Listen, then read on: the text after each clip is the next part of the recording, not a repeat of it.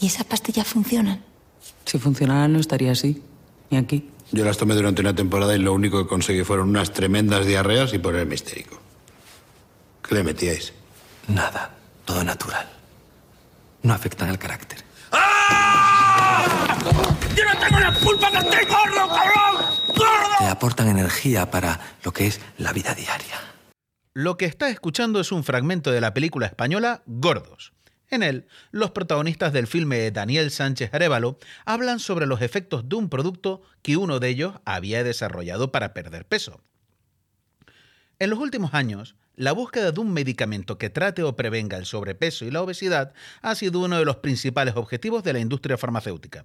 Una meta que ya parece muy cercana y que puede ser clave ante la crisis de obesidad que afrontan Occidente y España.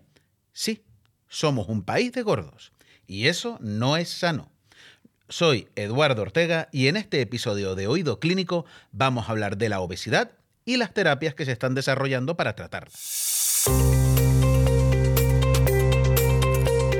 Oído Clínico, el podcast del español sobre actualidad sanitaria, presentado por Marcos Domínguez y Eduardo Ortega.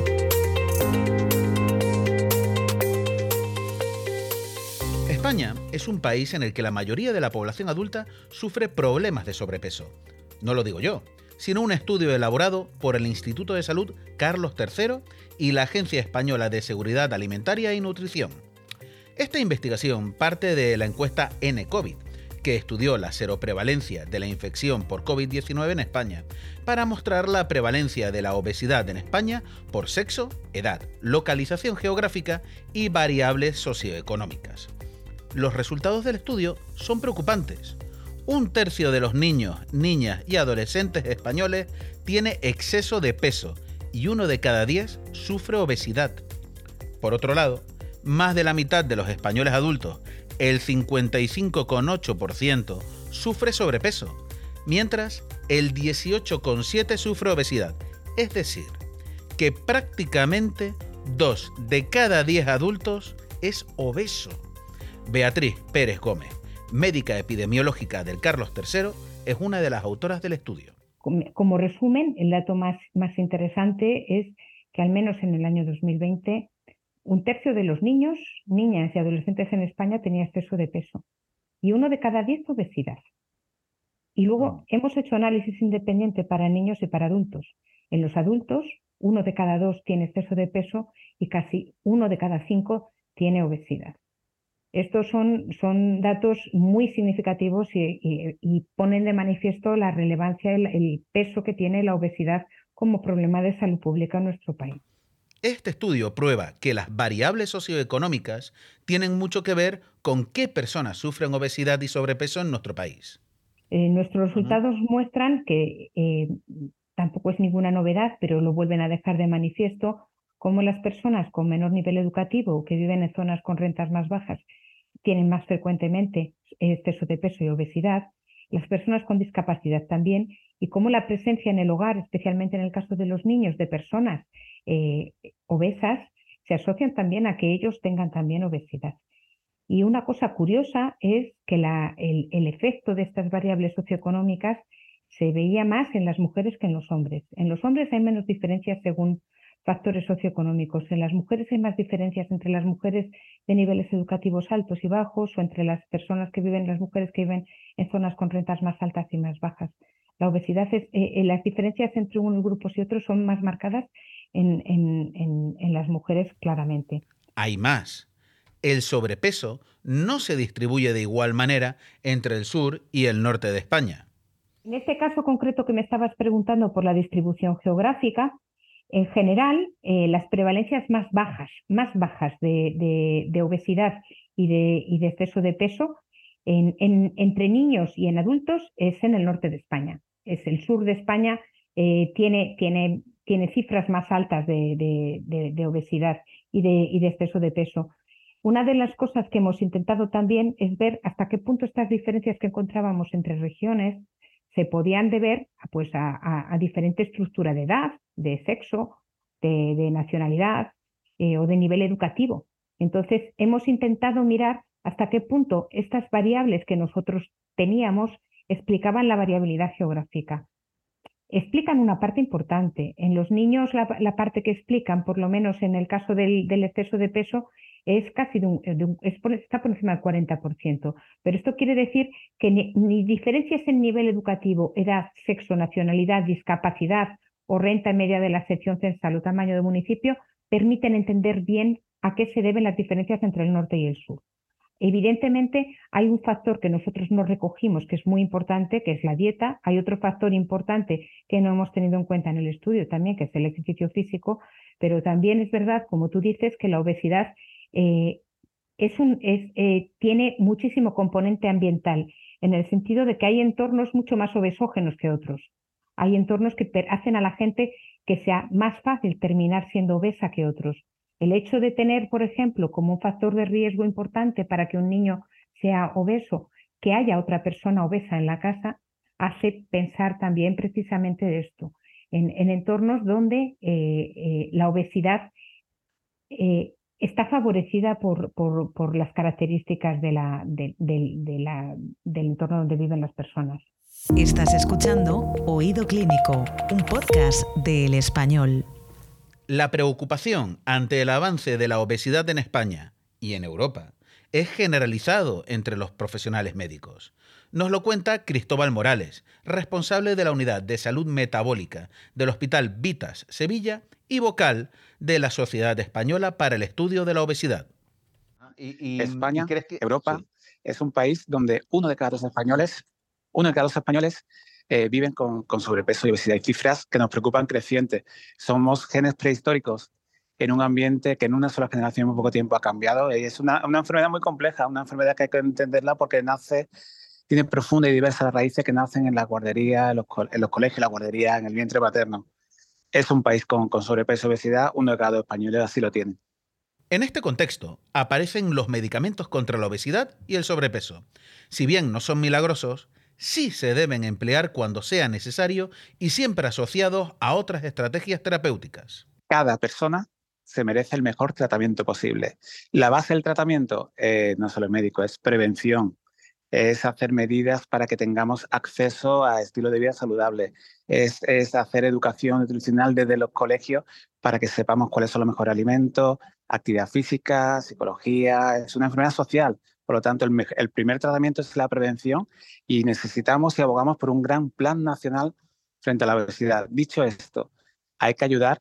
Estos pacientes, estas personas no son pacientes de segunda. Entonces, si ya has fracasado en múltiples dietas, lo mal llamado dieta, pues la dieta 1001 seguramente tampoco te funcione. Estamos en el 2023 en un nuevo cambio de era en el cual vamos como colectivo sanitario desde un no es un punto de vista estético. Los medios han salido a veces de manera bastante frívola y con un tinte leve de gordofobia cuando son personas con una enfermedad a la cual tenemos que ayudar. Y eso lo tenemos claro. Y vamos a hacer prevención, por supuesto, la clave es la prevención, hábito de vida saludable, pero entendiendo que es una enfermedad tan compleja, también vamos a hacer un diagnóstico de precisión. Hay muchos tipos diferentes de obesidades. Eh, la frase más suela y menos cazuela ha hecho muchísimo daño con al tanto componente biológico, social, psicológico, ambiental. Eh, vamos también, aparte de un diagnóstico de precisión, sabiendo que hay muchos tipos de diferentes obesidades, también un tratamiento a medida, personalizado. El tratamiento básico, por supuesto, es un plan nutricional, nuestra dieta mediterránea. Es oro puro, ejercicio, actividad física, soporte psicológico y cuando haga falta, por supuesto, no dejar de lado los nuevos tratamientos farmacológicos o técnicas endoscópicas o incluso cirugía bariátrica cuando sea necesario. Hablamos en todo momento de medicamentos para mantener un peso saludable, no para adelgazar. En España solo hay uno indicado contra la obesidad directamente y no está financiado por la sanidad pública.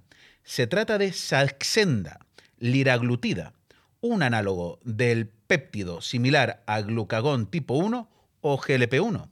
Mira, actualmente actualmente en España solo disponemos de un fármaco no financiado. Hay que recordar que esto el propio paciente hace un esfuerzo de su bolsillo porque se paga la medicación para su enfermedad. Eh, no pasa en hipertensión, no pasa en dilipemia, no pasa en otra enfermedad crónica. Dicho lo cual, actualmente tenemos un solo medicamento inyectable diario, GLP-1, con muchísima evidencia. Esto no, es una varita mágica, eh, es ciencia. Hay muchísimos ensayos clínicos, está aprobado Y quiero hacer hincapié en que los ensayos clínicos, como investigador de estos ensayos clínicos, son fármacos los cuales siempre van asociados a estilo de vida saludable, a un plan nutricional y ejercicio, siempre acompañando estos cambios de estilo de vida. No son fármacos para adelgazar, son fármacos para mantener tu mejor peso saludable. A algún oyente le chirriará no oír hablar de uno de los medicamentos de moda, Ozempic, cuyo principio activo es la semaglutida. Se trata de un fármaco inyectable que en España solo está indicado para usar en diabetes tipo 2. Sin embargo, este principio activo, la semaglutida, también se emplea para la pérdida de peso. De hecho, con el nombre Wigobi, la Agencia Europea de Medicamentos ya ha autorizado su comercialización para este uso. Ozempic lo tenemos aprobada en obesidad y el gran, el gran caos que quizá hemos vivido porque semaglutide, la misma molécula, está aprobada a nivel europeo en obesidad, sería Wegovy, saldrá en un futuro, y esa misma molécula con, con otro nombre comercial, Ozempic, que es el que está aprobado en diabetes tipo 2 pero es la misma molécula. Al final, la obesidad, tenemos que entender que es una sola enfermedad.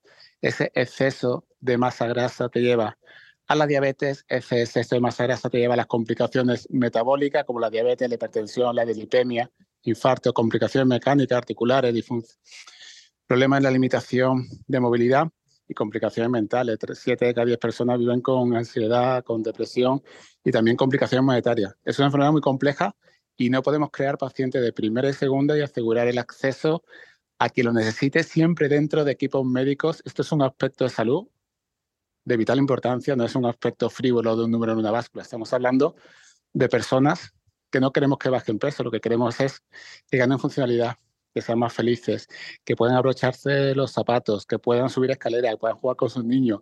Ya tenemos demostrado con este tipo de fármacos en que previenen eventos cardiovasculares. Es, va mucho más allá del peso. Hacer una, una visión simplista orientada a un número de báscula yo creo que es un error en el 2023.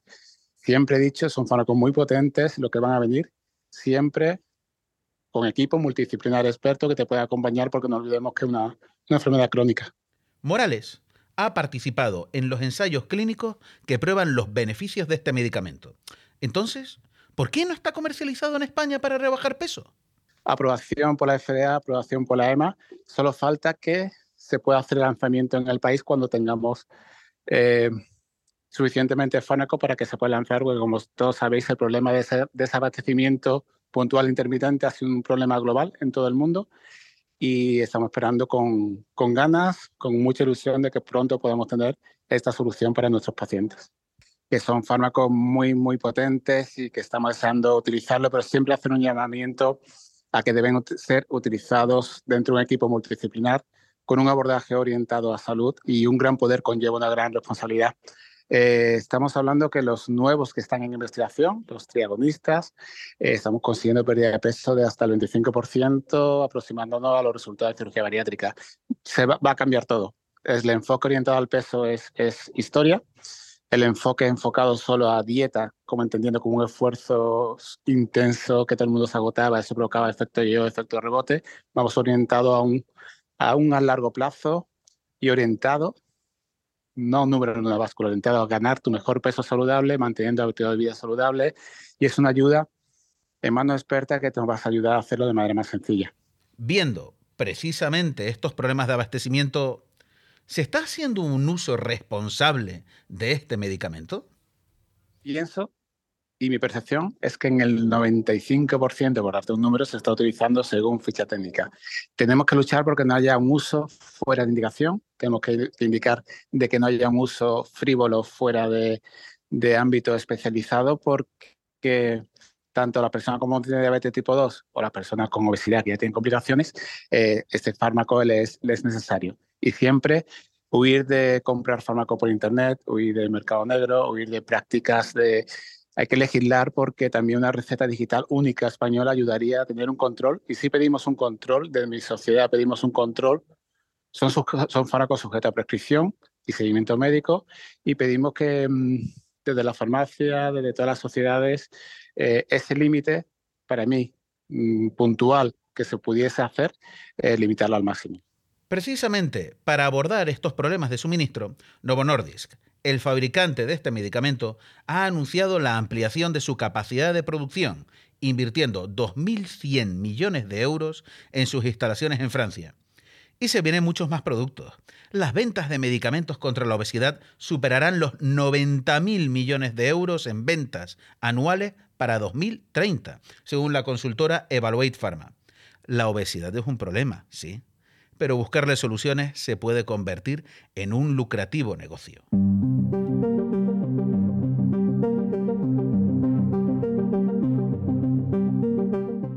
Hasta aquí, Oído Clínico, el podcast del Español Invertia sobre actualidad sanitaria, coordinado y presentado por Eduardo Ortega, con el equipo audiovisual de El Español en la edición. Todos los capítulos están disponibles en iBox, Spreaker, Google Podcast, Spotify, Amazon y otras plataformas de podcast.